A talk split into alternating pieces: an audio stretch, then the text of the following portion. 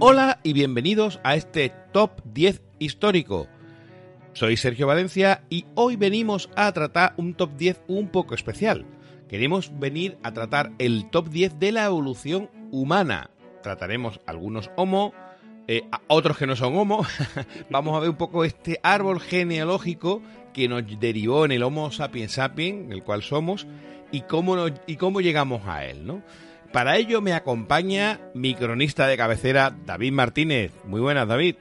Muy buenas, estoy aquí encendiendo el fueguito, es decir, yo ya soy un ser evolucionado y la verdad es que con grandes ganas de esta curiosidad, porque al final eh, vamos a traer algo que todos hemos escuchado, ¿no? Los astrolopitecos. hemos estudiado en el, en el colegio, ¿no?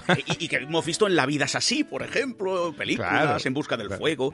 Pero es gracioso porque, bueno, ya lo explicaremos de dónde sacamos los datos, pero hacer un top ten sin que sea un top ten, como siempre decimos, no es top ten del mejor al peor es simplemente traeros 10 casuísticas para que veáis las diferencias. Y a verdad, cuando lo propusiste me hizo mucha gracia porque dije, mira, es un tema que nos gusta hablar de dinosaurios, nos gusta, pero de la evolución, como que ahí queda. Y mira, me ha gustado mucho que te propusieras el tema y aquí encantado. Sí, no es un ranking, hay que aclararlo.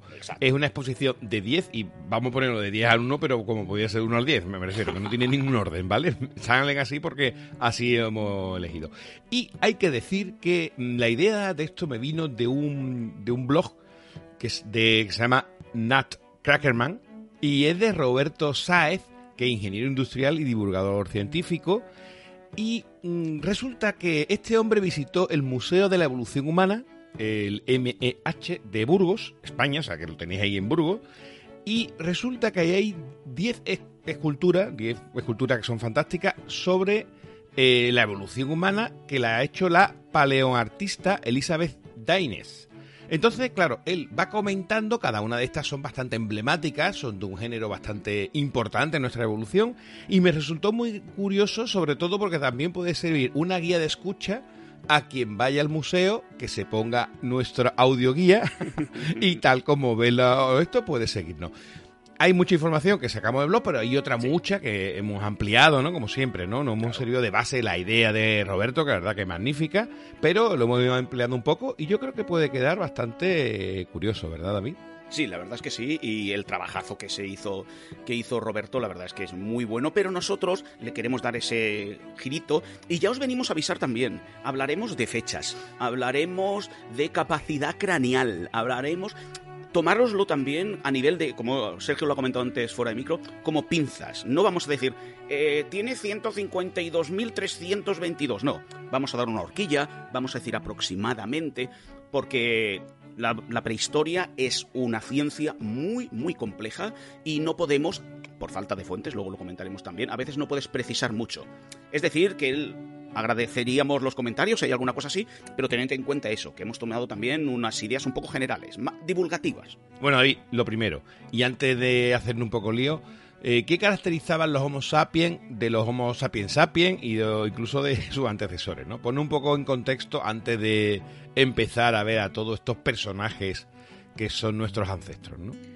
Exacto, entonces voy a decir eh, la meta. Os voy a decir un poquito para que cuando hablemos de otras características digáis, ah, vale, porque hemos llegado, así somos nosotros, o nuestros abuelos, abuelos, abuelos, y ah, eh, vamos a ir para atrás, para adelante, pero la finalidad va a ser el Homo sapiens y el Homo sapiens sapiens, que es lo que somos nosotros. Eh, más o menos en general, los Homo sapiens aparecieron en hace 150.000 años, más o menos, en la zona de África y se extendieron por Asia, luego por Europa y por ciertas zonas de América. Tenían unas características físicas y culturales importantes y son eh, se han de tener en cuenta justamente para compararlas con lo que vamos a decir después. De físicas, decir que los Homo sapiens ya andaban siempre a dos, a dos pies, tenían una postura erguida, tal y como vamos nosotros, eh, porque será un dato que esto sí que cambiará bastante. Tiene una capacidad craneal de 1500 centímetros cúbicos, es decir, que el cerebro ya era muy grande, era casi como el que tenemos más o menos hoy en día. Quedaros con estos números porque estos sí que irán decreciendo a medida que nos alejemos. Claro, es lo que tiene. Algunos eran muy cabezones, pero tenían poco cerebro. Los dientes de estos Homo sapiens eran más pequeños, tenían una mandíbula acortada. Hemos de entender que ya se dominaba el fuego, y este dato será importante a medida que podemos cocinar y la comida se ablanda, nuestras eh, no comemos tantos elementos de, fuertes de los árboles, sino que los vamos adaptando un poquito. El estómago también se cambió por el tipo de, de dieta. Ya casi no tenían el vello corporal, aunque algunos tengamos bastante pelo aún en el cuerpo, pero no tanto como como yo casi, ¿eh? ¿eh? Más o menos. Por eso digo que algunos, pero bueno, claro, la gracia era que estos tenían que soportar, y aquí lo siento Sergio, tú ahí no entras, grandes fríos en sus territorios. Eran nómadas, estos ya no eran nómadas, pero tú me parece que ahora mismo por Sevilla, fresquito, fresquito, no tienes. No, no, soy todo lo contrario. Exacto. Bueno, eh, así, y ahora cultural, que también es muy importante, estos Homo sapiens pues ya dominaban el fuego, eh, dominaban las pieles, podían construirse eh, unos buenos tejidos para la época, fibras vegetales también las usaban, tenían pequeñas agujas de hueso para poder luchar contra el frío. Vuelvo a repetir que ya empezaban a dejar de ser nómadas para ser sedentarios. Construían herramientas, por ejemplo, los Astrolopithecus, no construyan herramientas como se entiende la construcción. Cuando hablemos de eso, de construir herramientas, es que las puedes repetir en el tiempo o las puedes conservar. Es muy importante porque significa tener una memoria. Parece una tontería, pero, pero e, es, importante.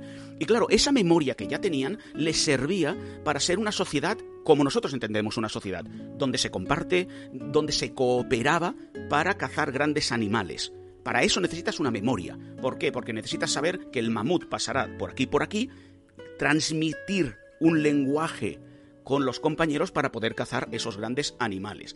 Incluso, y esto es un dato que yo no sabía, pero me ha hecho gracia, todos conocemos las pinturas eh, prehistóricas, pero, La música, pero la música prehistórica también ah. estuvo presente en, esta, en estos principios Homo sapiens. ¿Por qué? Porque ya tenían memoria, ya sabían que cuando dos dabas, me lo invento, ¿eh? con dos eh, huesos hacía un ruido, podían hacer flautas de hueso, ¿vale? O sea, estamos hablando de los inicios. Sí, tambores, flauta, todos son Exacto. Eh, elementos lo, más, sencillo.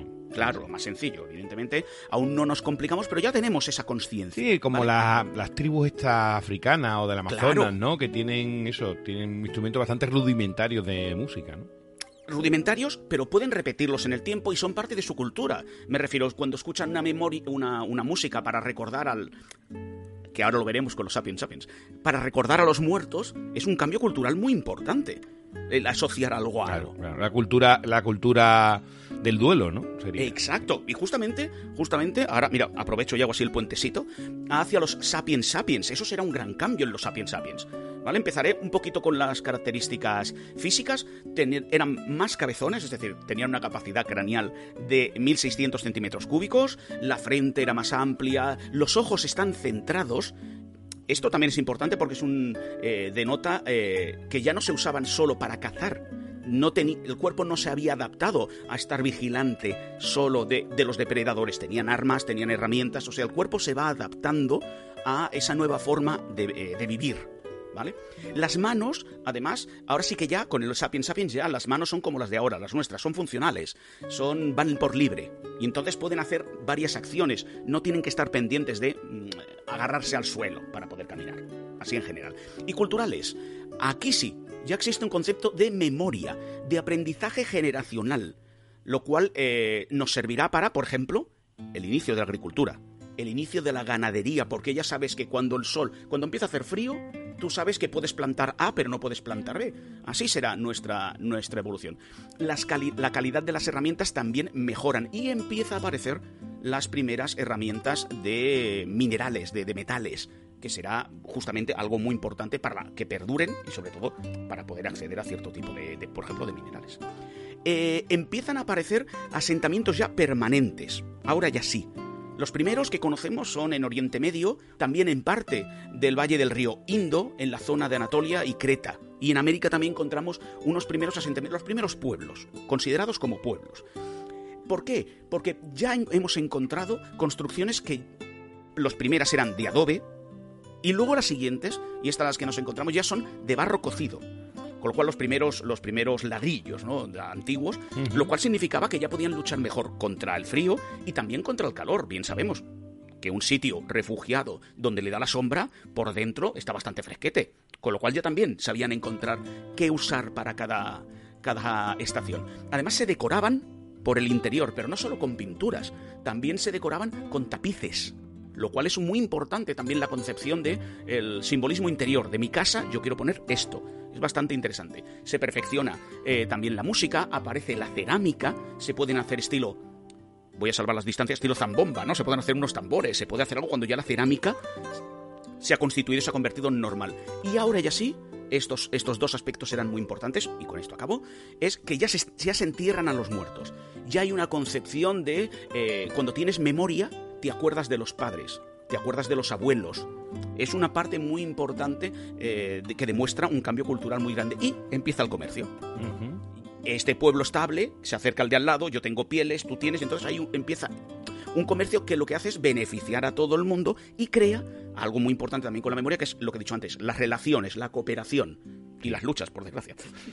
Pues mira, es curioso porque, eh, claro, todo esto empezó con, eh, prácticamente, aunque había algunas teorías, pero bueno, Darwin, ¿no? Fue el que dio el pistoletazo de salida con la teoría de la evolución de las especies. Y entonces a partir de ahí se, todos los científicos intentaron ir a la búsqueda del eslabón perdido, ¿no? que se llamó, y buscaban cuál era ese eslabón perdido entre el mono y el hombre. Pensaban que la evolución era lineal, que había habido de un mono, saltó a el eslabón perdido y de ahí ya saltó a, al hombre, ¿no? Bueno, y entonces en esa persecución del eslabón perdido encontraron a casi todos los que vamos a ver hoy. Encontraron a casi todos, ¿vale? Lo curioso es que durante todo el tiempo que lo encontraron, primero o no daban, o no eran incompletos, o no era el perfecto para los perdidos, porque tenía una cosa pero no tenía otra. Claro, eh, porque eran subcadenas.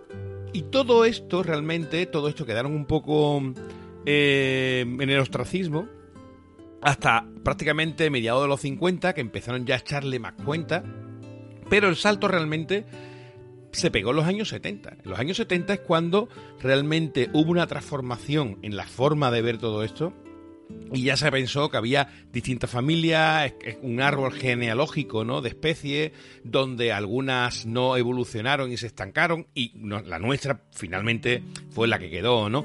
Y todo esto, claro, causó una revolución importante. Y, eso, en, en, estos 70, ¿verdad, David? Es donde se pegó un cambio científico muy importante en la antropología, ¿no? Hasta, hasta entonces, en las ciencias sociales había trabajado de una forma, como dices tú, bastante lineal y sobre todo por escuelas. Eh, y sobre todo finales del 19, principios del 20. Y, en el caso de la prehistoria, en el caso de la arqueología, eh, siempre se había tratado como una parte de la historia y ahí estaba. En los años 70, en las ciencias sociales y por la parte que me toca de historia, es una de las revoluciones bestiales. Eh, porque se tratan temas, se buscan, se usan herramientas que hasta entonces habían sido desechadas.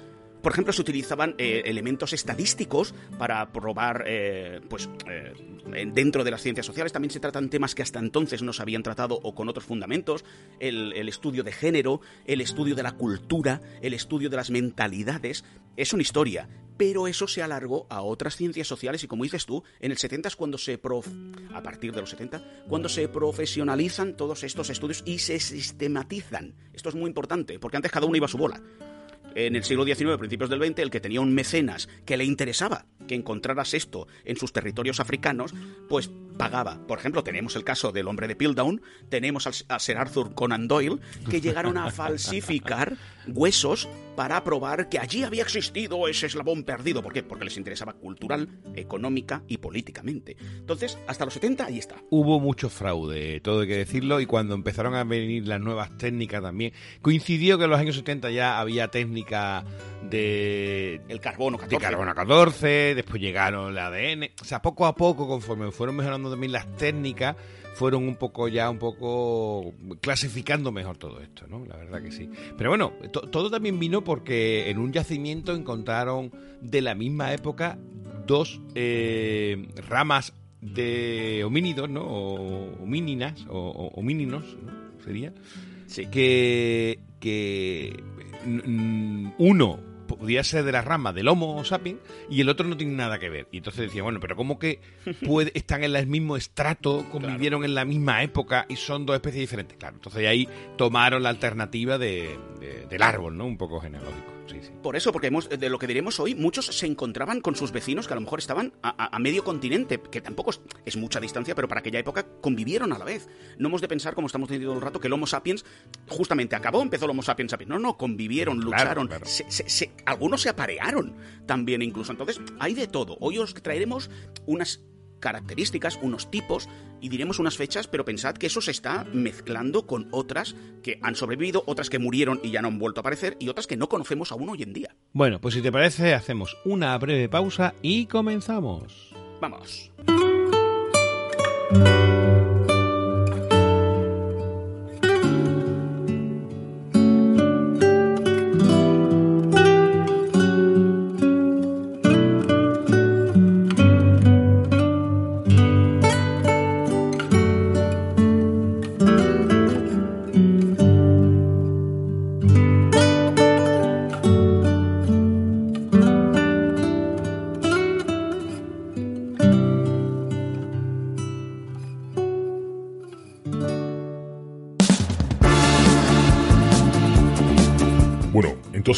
Entramos pegando tiro como loco. ¿Vale? Yo le pego una máscara segurata y tú sacas la lata de gasolina y entonces. Perdona, Paco, ¿Qué? que, que está muy guapo. ¿Quién yo? ¿Te ha hecho algo? Bueno, hace 20 minutos me apunté al gimnasio. No, no, no, no, es otra cosa. Es una cosa animal. Es como, ¿Te estoy poniendo burro? como un tanque apuntando a un campanario, Paco. Como la prota de una peli de miedo dándole al botón del ascenso sin parar. ¿Qué te ha hecho? Ah, nada, mira, me compro una camiseta de la red marciana. ¿Ostras del Popo Podcast? Pero también las hay de Marciano, de Jugones, de Federico García Loscra. ¿Qué me estás container, Paco? Y no solo hay camiseta, hay máscara, funda del móvil, leggings, cojines, funda de, de la funda nórdica, calcetines. ¿Calcetines? Calcetines, Federico, como oye, mira, entra en www.redmarciana.com barra camiseta y ahí está todo. Ira, ira, ira, ira, ira. Paco, este es el día más feliz de mi vida. Más que cuando viste a Stephen King comprando molletitos en la panadería del barrio. Bueno, Paco, pues el segundo día más feliz de mi vida. Número 10. Comenzamos por Lucy, que sería un poco nuestra abuela antecesora y La matriarca. la matriarca, efectivamente, que es la icónica representante del Australopithecus afarensis. Es un homínido extinto de la subtribu homínina que vivió entre 3 millones y 3,9 millones años atrás y era de complexión delgada, grácil, se cree que habitó solo el África, la parte este del África, Etiopía, Tanzania, Kenia, y la mayoría de la comunidad científica aceptó que puede ser uno, del, uno de los ancestros del género Homo, como estamos diciendo, ¿no? La bipedación es lo más humano que tiene Lucy. La verdad que... eh, bueno, más bien, más que ella, nosotros tenemos la bipedación de ella, efectivamente. y podría resultarnos, si viéramos la escultura, nos aparecería una persona más del planeta de los simios que... de estos que eran un poco más, todavía más rudimentarios, que solo andaban así como a dos patas y poco más, pues ese sería un poco el perfil, ¿no? Y aunque no caminaba exactamente como nosotros, pero eh, intentaba estar casi todo el tiempo a dos piernas y, ya un poco erguida. Se aprecia estupendamente en esa cu- escultura de Dainies y además eh, tiene la escultura tiene una mueca humana que recuerda una sonrisa, aunque realmente correspondería a un gesto de temor. Claro, eso no, no lo sabemos y hemos de pensar que los australopithecus son eso, los antecesores del género Homo, que es de donde de- derivaría- derivaríamos nosotros. Y, y- y Lucy es conocidísima justamente por eso, porque ella sí que es decir, bueno, lo siguiente ya somos nosotros, ya vamos, ya vamos en camino. Y la verdad es que la estatua que hemos visto en, en el blog es maravillosa y la verdad, sí, sí, a mí me, me recordó también al, al, plane- al planeta de los simios. Número 9. Y ahora vamos con otra señora. Y ahora entenderéis por qué. A veces les ponen el nombre del primer eh, hallazgo que encontraron. Estamos hablando de la señora Bless. Y forma parte de los Australopithecus africanos. Si antes teníamos a los afarensis, ahora tenemos a los africanos. Una especie ya extinta de, de homínino que vivió en Sudáfrica. Los primeros eh, fósiles que se encontraron fue el cráneo del conocido como niño de Taung en 1924 por Raymond Dart. Y la señora Pless es descubierta por Robert Broom, quedaros con estos nombres, y Robert T. Robinson en 1947. Estamos hablando a mitades del siglo XX. Las cifras como ya os he dicho, oscilan de cuánto, cuánto vivió esta señora Ples, porque claro, dependen totalmente de lo que encuentran en los yacimientos. Y más o menos, más o menos, diríamos que el Australopithecus africanos vivió hace 3 millones, entre hace 3 millones de años y 2 millones de años. Esa sería la pinza de los Australopithecus africanos. ¿Qué lo caracteriza? Pues a esta señora Ples tenía ya una marcha bípeda, aunque conservaba las costumbres de subir a los árboles. Y por eso parece más simio que, que- que humano, ¿no? Aquí sí que no veremos tanto lo- el planeta de los simios, sino el simio del planeta, sería. Eran, eran pequeñitos, o sea, su peso más o menos eran 41 eh, kilos para los machos y 30 para las hembras, ¿vale? Y una estatura de metro y medio, es decir, eran más bien achaparraditos y son los primeros donde se puede diferenciar, y esto es importante, a simple vista, el género de sus habitantes. Podías diferenciar desde fuera a una mujer y a un hombre, a una hembra y a un macho. Por, por- por facciones eh, particulares. Su capacidad craneal era de 500. He hablado antes de 1600 nosotros, pues de 500 centímetros cúbicos aproximadamente, y tenían una mandíbula parecida a Carlos II a- o al Carlos I, así con muy avanzada la, la mandíbula, lo que significaba que tenía unos dientes muy potentes, sobre todo en la parte molar. Y eso era lo que más caracterizaba a este Australopithecus africano. Pues mira, yo, eh, bueno, hay que decir que casualmente, ha sido casualidad, me vi hace dos o tres días un documental que era exactamente esto. O sea, hablaban de todo esto, ¿no? Ha sido, casu- ha sido casualidad. A mí me, me- me interesa el tema, había leído sobre él, Sí, pero sí. coincide que hace tres días. Y resulta que en el documental te venía cómo cada una de estas personas habían encontrado ¿no? estos restos. ¿no? Y concretamente, el, el caso de Raymond Dart, el niño de Town, se lo llevaron a su casa en una caja. Eh, pues estaban haciendo una, una apropiación arqueológica, entonces lo mandaban a su casa para canalizar los restos y él estaba preparándose para una boda. Llegó tarde a la boda, etcétera, porque el tío llegó y se quedó obnubilado cuando vio que había algo ahí. Y era un cráneo que estaba incrustado en una roca. Tuvo que ir con mucho cuidado, quitando la roca de alrededor hasta que se quedó en el cráneo y fue un hito. Bueno, pues este hombre terminó, no le echaron ni puñetera cuenta y hasta los años 50 no reconocieron realmente, bueno, hasta el año 47, ¿no? Que cuando Brown y Robinson encontraron, realmente ya empezó a dársele valor a su descubrimiento, ¿no? Pero para que tú veas que todos estos pioneros eh, llegaban, eh, no llegaban muy lejos, ¿no? Sus, se han reconocido años después, ¿no? Pobrecillos. Número 8. En el top 8 tenemos el género Paranthropus. Es un género extinto de homínido bípedo propio del África oriental y meridional, caracterizado por una gran robustez de la mandíbula y los molares. Los Paranthropus o Paranthropos o Australopitencinos robustus o robustos descienden probablemente del género Australopithecus. Los fósiles encontrados corresponden a especies que vivieron entre la horquilla de 2,6 y 1,1 millones de años del presente. Eh, prácticamente en el periodo calabriense, el Pleistoceno temprano a medio, ¿no? Podríamos decir. Está espectacularmente representado con la escultura del hombre de Cascanueces, el Nutcracker Man. Pues mira, por aquí viene el blog, ¿eh? Claro, sí, sí, es verdad. El hombre cascanueces. Su cara hiperespecializada con la masticación se aleja mucho de una apariencia humana, salvo en la mirada. Con esos ojos posiblemente se quiere expresar que los parantropos eran homínidos. Era una rama de nuestro árbol evolutivo que vivieron hasta hace solo poco más de un millón de años y la verdad que lo representa bien. Seguimos todavía con esta camada de monos evolucionados, como eran los, los Australopithecus, y quizá que sea la, la- Todo esto de los Australopithecus es realmente lo que yo considero el realmente el eslabón perdido, porque fueron el, la- el puente, ¿no? Entre el... Sí. ¿no? Es lo que se puede considerar, ¿no? Sus manos muestran dedos largos y curvados propios de la vida arbórea que mantenían ocasionalmente, como tú has dicho antes, ¿no? Es un caso muy parecido.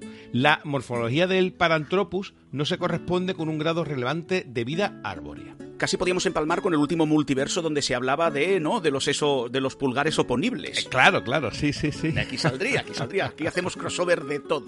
Sí, sí, date cuenta que aquí estamos un poco a mitad de camino, efectivamente. Estos Sí. Australopithecus en general eh, todavía no tenía eh, pulgares totalmente oponibles, ¿no? Como No. efectivamente, sí, sí, sí. sí. Número 7. Pues justamente, justamente, y qué bien empalmamos todo aquí, eh, justamente vamos a alguien, a un género que aún hoy en día más o menos se duda de si lo podíamos calificar de Australopithecus o de Homo, que hablaríamos de los Homos habilis. ¿Vale? Entonces, tened en cuenta lo que he dicho. Los yacimientos encontramos lo que encontramos. Básicamente, lo que se encuentra normalmente son cráneos y algunos huesos. Pensad que el cuerpo humano tiene los huesecillos muy pequeños y esos muchas veces se pierden. Por la lluvia, si ha habido un terremoto. El cráneo, los dientes, es lo que más queda. Y eh, sobre todo por el estudio est- estratigráfico de la, de la tumba o donde, del yacimiento, es donde puedes buscar una datación. Pero eso varía. Eso puede ser una casualidad. Eso puede ser. Entonces, con las fechas y con eh, quién va a dónde, hay un, puede haber una cierta controversia, como con el Homo habilis. Se dice que también vivió, vivió en el sur y en el este de África, como has comentado, también en el Pleistoceno. Hace, la horquilla haría desde 2.300.000 a 1.650.000 años. ¿Vale? Estamos hablando de, un- de una época bastante amplia. Parece, parece que sí tuvo la habilidad de fabricar herramientas de piedra y de hueso. Y eh, aunque no las conservaba. Y ahí es lo que he dicho yo al principio. Aún le quedaba ese pasito para tener memoria, sería. Pero bueno, ya tenía la habilidad. Eso sí, conservaba un parte los dedos curvos para poder subir a los árboles. Es decir, que combinaba, como has comentado tú antes, las dos funciones. Eh, el cráneo era más grande. Antes he hablado de 500 centímetros cúbicos, ahora ya estamos hablando de 650 centímetros cúbicos. Un cráneo más bien redondeado, no alargado. Y aquí es donde empezamos a ver una evolución hacia lo que seremos nosotros. Empieza a ser carroñero, empieza a comer carne, no solo de los árboles, sino también de lo que va encontrando. Con lo cual se le modificó el estómago, se le modificó los dientes. También por eso tendría la apariencia que tiene como al ser uno de los que primero ya empezaban a caminar la, mayoría del tiempo en forma bípeda, las mujeres, la parte femenina de estos Homo habilis, la pelvis se le hizo un poco más pequeña, con lo cual ya empezamos a algo que nos caracteriza mucho a nosotros, a los, a los sapiens sapiens, que es que el parto es antes eh, que el niño esté completo del todo, que sea casi independiente. Ya sabéis que los animales a veces salen de, de- después del parto y ya empiezan a caminar y ya tienen más o menos su habilidad. Nosotros no, nosotros dependemos mucho de los padres hasta eh, el futuro. Eh, y esta es una de las características también del Homo habilis, esa gran dependencia de los, de, los bebés de sus, padres y esa protección, ese inicio de empezar a pensar en proteger a tu clan, grupo, para, para que el bebé no sufra. Pues mira, eh, el Homo habilis se llamó así porque era, por lo que tú has dicho, ¿no? Porque era, sí, porque tenía la capacidad, la habilidad de construir La herramientas, habilidad. ¿no? Por eso eran, eran hábiles, ¿no? Por eso se llama habilis, ¿no? Y resulta que aquí hay un detalle bastante interesante que es eh, cómo caracterizar realmente o qué, qué característica es la que tenían que medir para, para hacer un poco pensar en, el eslabón perdido, ¿no? Decían algunos, no, mira, que sepa manejar herramientas, que sepa cazar, que tengan eh, lenguaje, ¿no? Y, por supuesto el bípedo. Bueno, pues finalmente aquí, por ejemplo, este cuando salió, cuando se descubrió, fue un género bastante controvertido porque decíamos, no es que se hablan de bípedo, sino también tiene herramientas, ¿no? Es cierto que es el ya pasamos un, escalón más y está más evolucionado que los Australopithecus. Eh, pero finalmente es curioso que el, el género un poco más, no homo, pero el que caracterizó un poco esa evolución de los simios a nosotros fue el que andara bípedo. Fue la característica que finalmente se eligió como la que realmente eh, fue, era un poco la clave para estudiar la evolución de- del homo. La, que, la, la- la controversia. Parece una tontería, pero la gente se piensa, normalmente la historia, y sobre todo la prehistoria, es que esto está muerto, es que eso ya está escrito. No, no, no, no. Hay controversias, evidentemente no podemos pensarlos a nivel de navajazos, pero cuanto más antiguo, sí a nivel de, de dinero y de financiación. Es decir, eh, eran muy importantes esas luchas y esa preeminencia a la hora de estudiar, porque las universidades que lo conseguían tenían más, tenían más ingresos. Es decir, estamos hablando de controversias y de debates muy, muy, muy interesantes, evidentemente para el que le guste la historia. No es menor ¿eh? esa discusión y han tardado muchos años en acabar de pensar y decir, bueno, lo consideramos los abuelos, aunque se llame Homo, pero lo consideramos los abuelos. Aún no. Es un puente. Sí, sí, sí, sí. sí. Número 6. Bueno, pues pasamos al Homo Georgicus o Georgicus. Eh, estamos hablando de unos restos encontrados en da de Manasi, en Georgia, que es el cruce entre Europa y Asia, un lugar clave para entender las primeras expansiones del género Homo, del Homo erectus fuera de África. Es una especie de homínido establecida en 2002 a partir de unos fósiles encontrados un año antes en allí en Dema- Demanisi, en el Cáucaso, en la República de Georgia. En un principio se consideró una etapa intermedia entre el Homo habilis y el Homo erectus y relacionada con el Homo ergaster, aunque otras interpretaciones, lo que tú bien dices, disienten y consideran como una, una especie diferenciada, ¿no? Bueno, estos fósiles están datados entre 1,8 y 1,6 millones de años.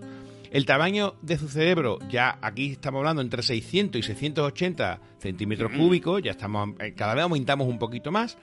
Exacto. La estatura era aproximadamente también eran bajitos y era un metro y medio. Que bueno, también te digo que en España éramos de medio metro y medio hasta hace poco. ¿eh? Alfredo Landa. Claro, claro, claro. hace dos telediarios. Bueno, eh, aquí aparecen restos humanos y 2.000 herramientas. Y restos de fauna que se consumieron de hace 1,8 millones de años. Una de las sorpresas es que en estos restos ya los humanos empleaban tecnología oldubayense, mientras que en África se comenzaba a fabricar el achelense. Eh, al mismo tiempo, David, tú después me explica que yo esto no tengo ni puñetera idea de lo que es. Otra de las sorpresas es la variabilidad entre los humanos de Dmanisi, que hay- en algunos investigadores defienden que representa más de una especie humana. Es decir, que había un poco ahí una mezcla, como tú decías antes, de distintas eh, genealogías ¿no? de- del Homo, ¿no? Entonces, bueno, pues la verdad que es un representante de, de el Homo expandiéndose fuera de África, ¿no? Sí, y además eh, eh, hemos de tener en cuenta que normalmente siempre se dice, y es cierto, la vida nació en África, pero cuando ya pueden expandirse, cuando ya pueden... eh, además, estamos hablando de la zona, mm, la zona de Georgia, que calentita, calentita tampoco es. Es decir, estamos en una zona de bisagra donde el clima es mucho más bestia. Es decir, tienen que empezar a dominar también técnicas para protegerse, las herramientas, y por eso será tan importante. Lo voy a comentar ahora porque yo también hablaré un poco más adelante de la, de la achalense. Eh, cuando hablamos de oldubayense o achalense, son las formas de producción de herramientas. Eh, hemos de entender que todo esto también va eh, mejorando, se va perfeccionando, incluso se ha establecido una jerarquía de industria de modo 1, que sería la oldubayense, o sea, más moderna, y la chalense de nivel 2, y simplemente, incluso lo podéis encontrar en YouTube, es la forma de hacer las herramientas. Por ejemplo, la chalense, que la comentaré yo breve, es hacer con las piedras, hacer, imaginaos una, una punta de flecha grande, ¿vale? Sí, una lágrima, donde la chalense se caracteriza porque los dos lados son funcionales.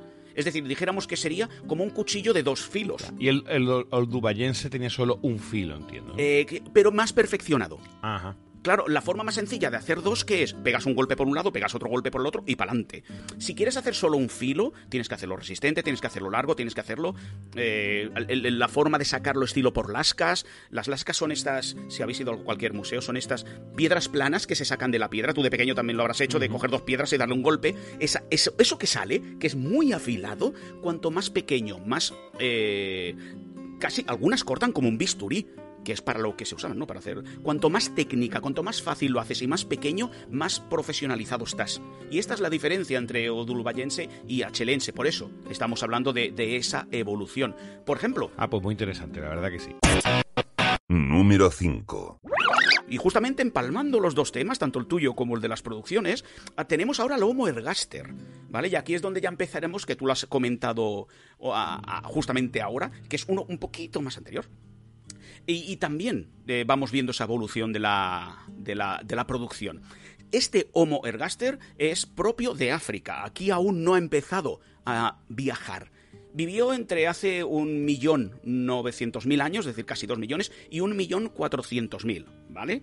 En el periodo conocido como calabriense, pero no de Calabria. No nos vayamos a esa Italia tan bonita, no, no, no, no. Estamos hablando de una división del Pleistoceno, del Pleistoceno medio, que ya lo hemos comentado hace un poco.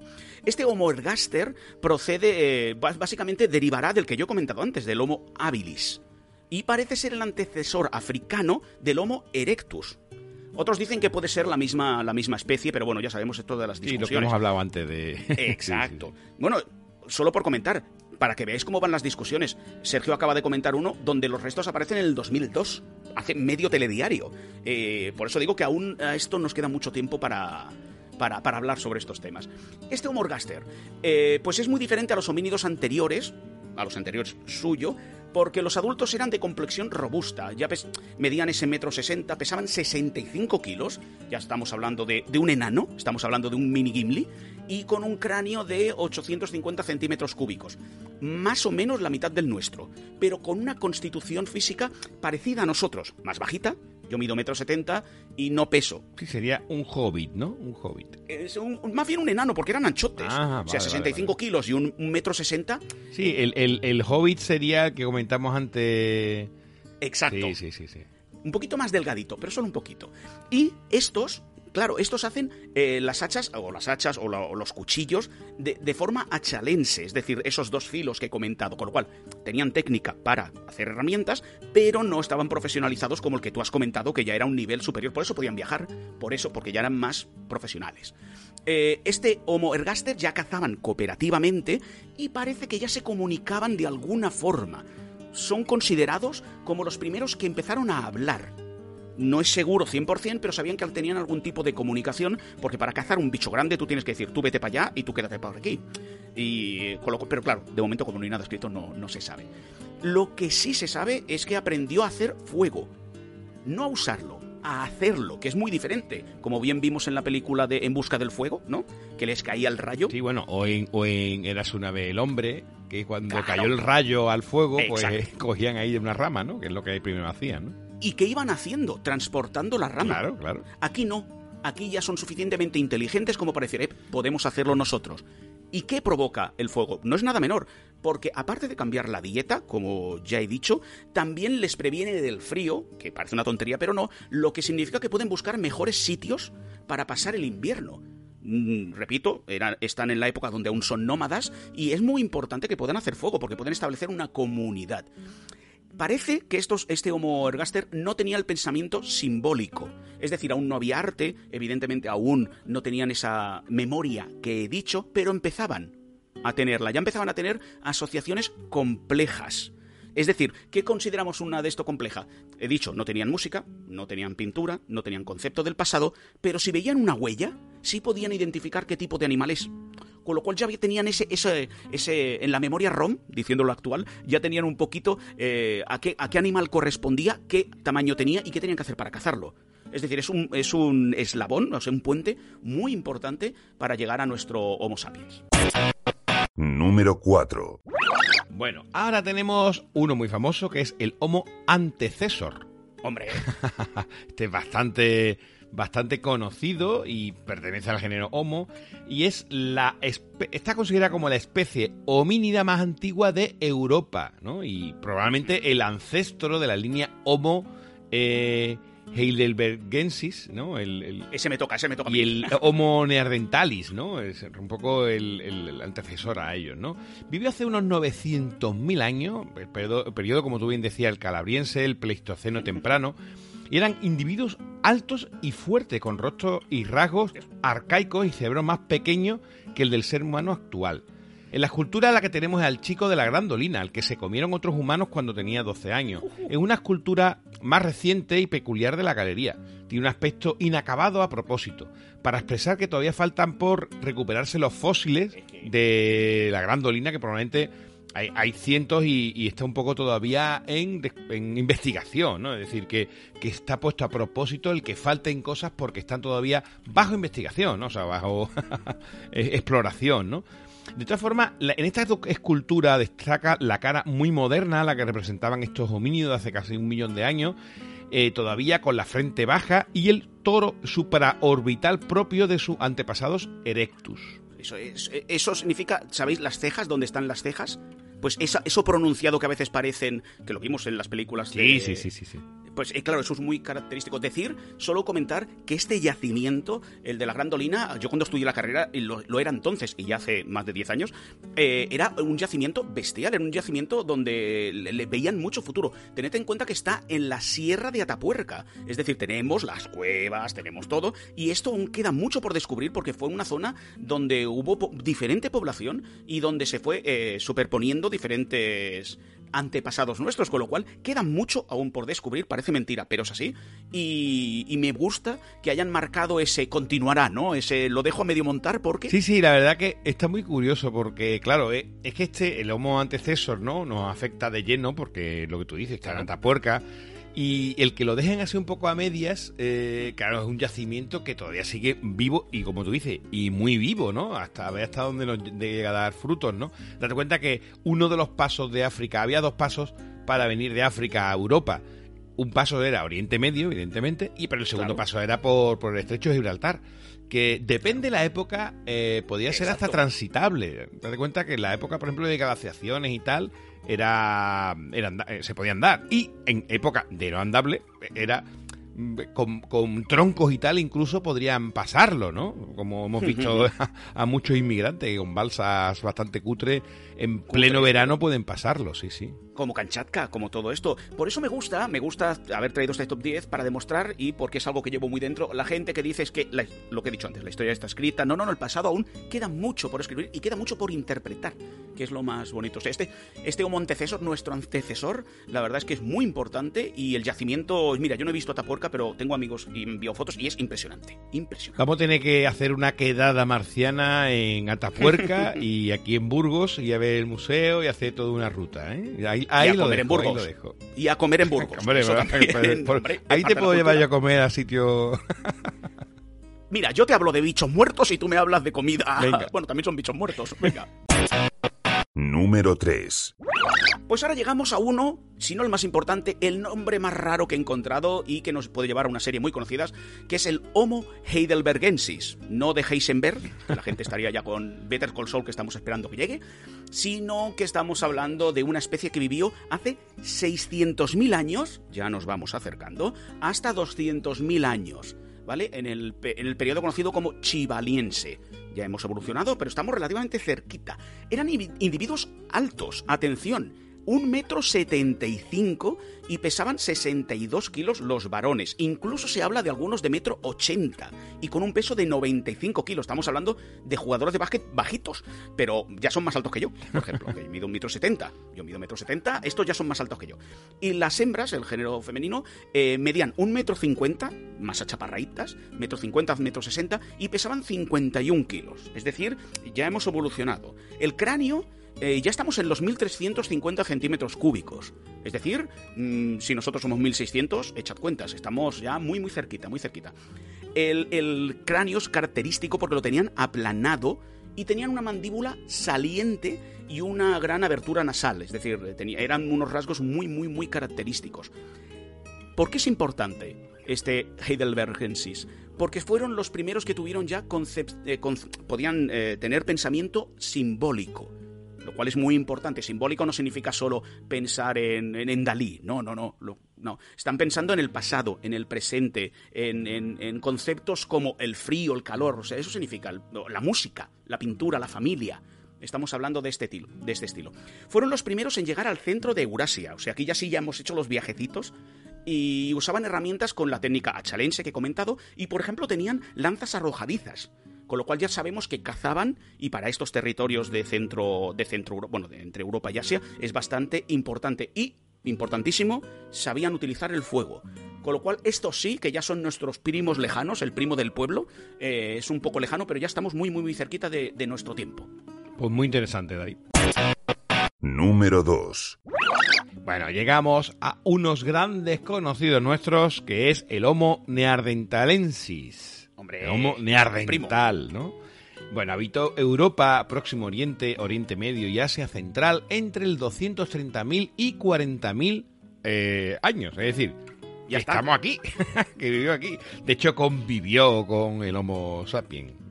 Incluso con el sapiens sapiens, ¿no? Sí, sí, sí, más o menos pudo vivir. A ver, Homo sapiens, ya, ya estamos dando horquillas muy grandes, es decir, posiblemente no vivieran en el punto centro, en el mismo centro, pero sí con algunos de los que queda, de los que empezaban a nacer de sapiens sapiens. sí. Sí, sí, sí, sí, sí. Bueno, vivió durante el Pleistoceno medio, casi todo el superior, hasta prácticamente casi, no la actualidad, pero hace 40.000 años, 50.000, ¿no? Como se puede decir, ¿no? Bueno, cuando se descubrió se le nombró Homo neanderthalensis y se clasificó como una especie distinta al Homo sapiens. No obstante, algunos autores lo consideran como una subespecie del Homo sapiens y suelen referirse a dicha subespecie como Homo sapiens neanderthalensis. Aquí, la verdad, también hay bastante polémica. Los estudios paleogenéticos indican un origen común para los humanos modernos y los neandertales, así como hibridaciones entre ambas especies de homínido. De hecho, ya hay bastantes pruebas que se saben que, que hubo mezcla entre, entre ambas, ¿no? Sobre todo en eh, Próximo Oriente y Europa Occidental. Todo el tema que estamos hablando aquí de Atapuerca, pues en Atapuerca se han encontrado también restos de, de mezcla de ambos, sí. Tenían una anatomía más robusta que el humano moderno, con tórax y cadera ancho y extremidades cortas. El cráneo se caracterizaba por su doble arco superciliar, lo que te he comentado antes de las cejas, ¿no? Eh, frente huindiza y la ausencia de mentón y una capacidad craneal media más grande que incluso que la del Homo sapiens sapiens. Los estudios anatómicos y genéticos señalan la posibilidad de que tuvieran un lenguaje articulado.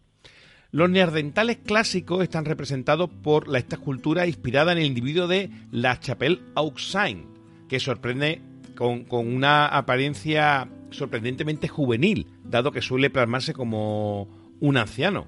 Vivió hasta los 40 años. Bastante longevo para su especie, sí, sí. Una bestialidad, ¿eh? Para su especie, una vez- ah, hoy en día 40 años, eh, vamos, son los antiguos treintañeros. ¿no? 20. No, 20, 20, que yo tengo 40, solo 20. Somos jóvenes. El Homo antecesor, que comentábamos antes, eh, se le conoce como Miguelón, ¿eh? ¿vale? El que encontraron aquí en España, claro, tiene sentido. En Atapuerca, sí, sí, comúnmente se le dice como Miguelón. Bueno, pues como su pariente Miguelón, también se percibe la robustez en su morfología, aunque tenía menor estatura. Se ha querido dotar a su mirada de una humanidad especial en contra de la imagen errónea que los neandertales se tenían hace un siglo, seres brutos, torpes y estúpidos. La verdad que el mito este de los neandertales como subinferior, brutote, demás, eh, eh, es totalmente erróneo. Sí, sí. Claro, igual que, eh, que no eran sociables. Hemos de pensar, como he dicho antes, que en el momento que ya tienen conciencia de, de- grupo, eh, son seres sociales, son seres que, a diferencia de ser una familia como la nuestra, normalmente truncal y tal, ellos pensaban en todo el clan. Es decir, tenemos un desconocimiento del pasado plagado de lo que decías tú, de, de, ¿cómo sería en inglés? De false friends, ¿no? De, estereotipos que no son para nada realistas. De hecho, eh, se sabe que antes, la primera vez que, que se enfrentaron, eh, históricamente se supone que llegaron los sapiens y lo acribillaron y fueron una especie superior a ellos. Es cierto que tenían, mm, estaban más evolucionados que ellos, pero no fue ni inmediato ni, o sea, que convivieron bastantes años juntos y no siempre estaban a la gresca, ¿no? Como históricamente nos han vendido. Siempre es más bonito una batalla, ¿no? Que que todos se lo lleven bien, es más Sí, su extinción viene más por motivo de adaptación que realmente que de extinción por por, eh, por lucha, ¿no? Diríamos así. Número 1. Y para acabar, ya hemos llegado a este fin de recorrido y el primero no os lo traigo por ser el más fundamental, sino porque como a los marcianos también nos gusta, nos gusta acabar un poquito con, con salseo. Voy a acabar con un poquito salseo histórico que también mola y siempre está bien. Acabamos con el Homo rhodiensis. ¿Por qué rhodiensis? Porque el yacimiento encontrado en Rhodesia, en Zambia, eh, se encontró en 1921 este yacimiento, porque solo es un apunte histórico, se llama Rhodesia, se llama Rhodesia por Cecil Rhodes, que si lo buscáis, bueno, el magnate del- de los diamantes, un hombre bastante particular, pero muy un hombre de su época. Eso lo dejamos ahí. Pues bueno, se encontró en Rhodesia este yacimiento. Parece que solo vivió el Homo rhodiensis en, en África, no, no fue hacia las Europas ni hacia las Asias, eh, y vivió entre el seis- hace 600, entre 600.000 y 160.000 años atrás. Justamente, ya lo he comentado también yo antes, en el periodo chivaniense, ¿no? el Pleistoceno. Hemos estado hablando del Pleistoceno, me parece, durante todo el top 10. Precedieron a los primeros sapiens y posiblemente, como ya hemos comentado, convivieran con, con ellos. Tenían una forma física totalmente moderna, una constitución fuerte, una capacidad craneal un poquito menor que la que he comentado antes, tenían unos 1280, casi 1300 centímetros cúbicos de, cerebro, vivían en cuevas y usaban el fuego y hacían herramientas eh, por, por- la medida. Hay un vídeo muy interesante en YouTube en castellano que, que lo explica. La técnica de las lascas lebol- lebolís, lebolís, leboloa, donde se va preparando la piedra. Poco a poco se le va dando golpes, se va eh, rompiendo los trozos alrededor y luego le dan un golpe seco y te sale de la parte de abajo una lasca, mm, más bien redondeada, pero con la forma ya de, de- de- una achita. La verdad es que es muy interesante verlo. ¿Por qué? ¿Y por qué digo el salseo? Ya hemos acabado con este hombre. No, no, aquí lo importante ahora va a ser acabar con cómo se encontró y qué significó. ¿Vale? Lo digo porque este Homo rodiensis trae también la controversia detrás. El paleontólogo encargado de, estudiar este yacimiento y clasificarlo fue Arthur Smith Woodward, ¿vale? Del Departamento de Geología del Museo Británico, es decir, oficialmente una persona respetable con sus estudios. bla, bla, bla. Él dijo que este Rodiensis era una especie diferente. Es decir, buscaba la identidad de este Homo rodiensis alejándolo del, de cualquier Homo sapiens o de Homo erectus. Pero, pero, este Arthur Smith Woodward ya se lo conocía en el mundo de la paleontología y se sabía que había mm, hecho trampa, porque cuando encontraron al hombre de Piltdown, el que se consideró que era el eslabón perdido, se sabe que este hombre trucó las pruebas, las falseó para decir que justamente lo habían encontrado. Me parece que cambiaron la mandíbula, si mal no me acuerdo, para adaptarlo a las necesidades. Entonces, se ha supuesto que si ese hombre hizo con el hombre de Piltdown, eh, cambió las pruebas, ¿quién no nos dice que este Homo rodiensis también fue un invent de- del señor Woodward para sacar y para salir en los libros de texto? Es decir, como no hay pruebas fehacientes, de momento se ha puesto en duda. Pero nuestro top 1 este Homo rodiensis, hasta hoy en día está considerado dentro de la familia de, lo- de los homos hasta que alguien diga lo contrario. Bueno, aquí solamente una lanza por este hombre. Más que este hombre es por la tecnología actual. Es decir, todos estos homos que hemos hablado, para todos ellos, absolutamente todos y todos los que han salido, incluso no hemos comentado los de la isla de Java, o sea, hay muchos, muchos. más que podríamos comentar. Hemos comentado estos 10 porque tenemos las estatuas en este museo que estamos hablando, que de estos 10 tenemos la estatua en el Museo de la Evolución Humana de Burgos. Es decir, iros al museo y cogéis- os cogéis el, este audio y viendo cada uno de ellos vais, podéis a escuchar lo que estáis viendo, lo vais a tener complementado con el podcast. Es el primer podcast que hacemos un poco como guía de referencia también, ¿no? Para un museo, ¿no? Transmedia, esto es transmedia total. Claro. Bueno, pues eh, de, todo, de todos estos se han hecho estudios genéticos de ADN, del carbono 14, es decir, se han hecho todos los estudios por habido por haber. De hecho, cuando el, caso de, de, de Piltdown, eh, eh, prácticamente cuando evolucionó un poco la tecnología ya descubrieron que era falso a primera de cambio, porque de hecho vieron que estaba en una materia orgánica modificada, que era, era una chapuza cutre, ¿no? Y de todos ellos han ido después catalogando, descifrando. Entonces, bueno, la lanza a favor de este Homo rhodensis es que eh, se han aplicado técnicas y más o menos encaja, ¿no? Otra cosa es la catalogación o bueno, e- esa eso ya sería un poco más la polémica, pero que efectivamente este tiene esa antigüedad es cierto porque las técnicas lo han, lo han demostrado, ¿no? Claro. La, la diferencia es si forma un grupo aparte, que es ahí donde viene la, la lucha, porque si tú lo has encontrado, eres tú quien lo identificas, eres tú quien escribes el libro. Claro, qui- quizás no es de tan grupo aparte, sino sea Exacto. eh, una especie El- el primo de, sí, sí, de antecesor, ¿no? Pero antecesor en África más que aquí, ¿no? Una cosa Exacto. así, porque da- prácticamente coincide en época con el antecesor, ¿no? Exacto. Pues ya está. Bueno, pues hasta aquí, David, la verdad que ha sido un top 10 un poco diferente y me lo he pasado muy bien, ¿eh? Es muy divertido porque no estamos hablando de nada fijo, pero es algo muy desconocido y que a todos nos suena un poquito. Pero bueno, es- a mí me ha gustado mucho, la verdad. Hablar de temas culturales, hablar de piedras, aunque yo no sea del sector, pero me, me ha gustado bastante. Pues sí. Bueno, pues nada, te espero en el próximo y nada, un placer como siempre y nos vemos en el siguiente. Venga. Adiós.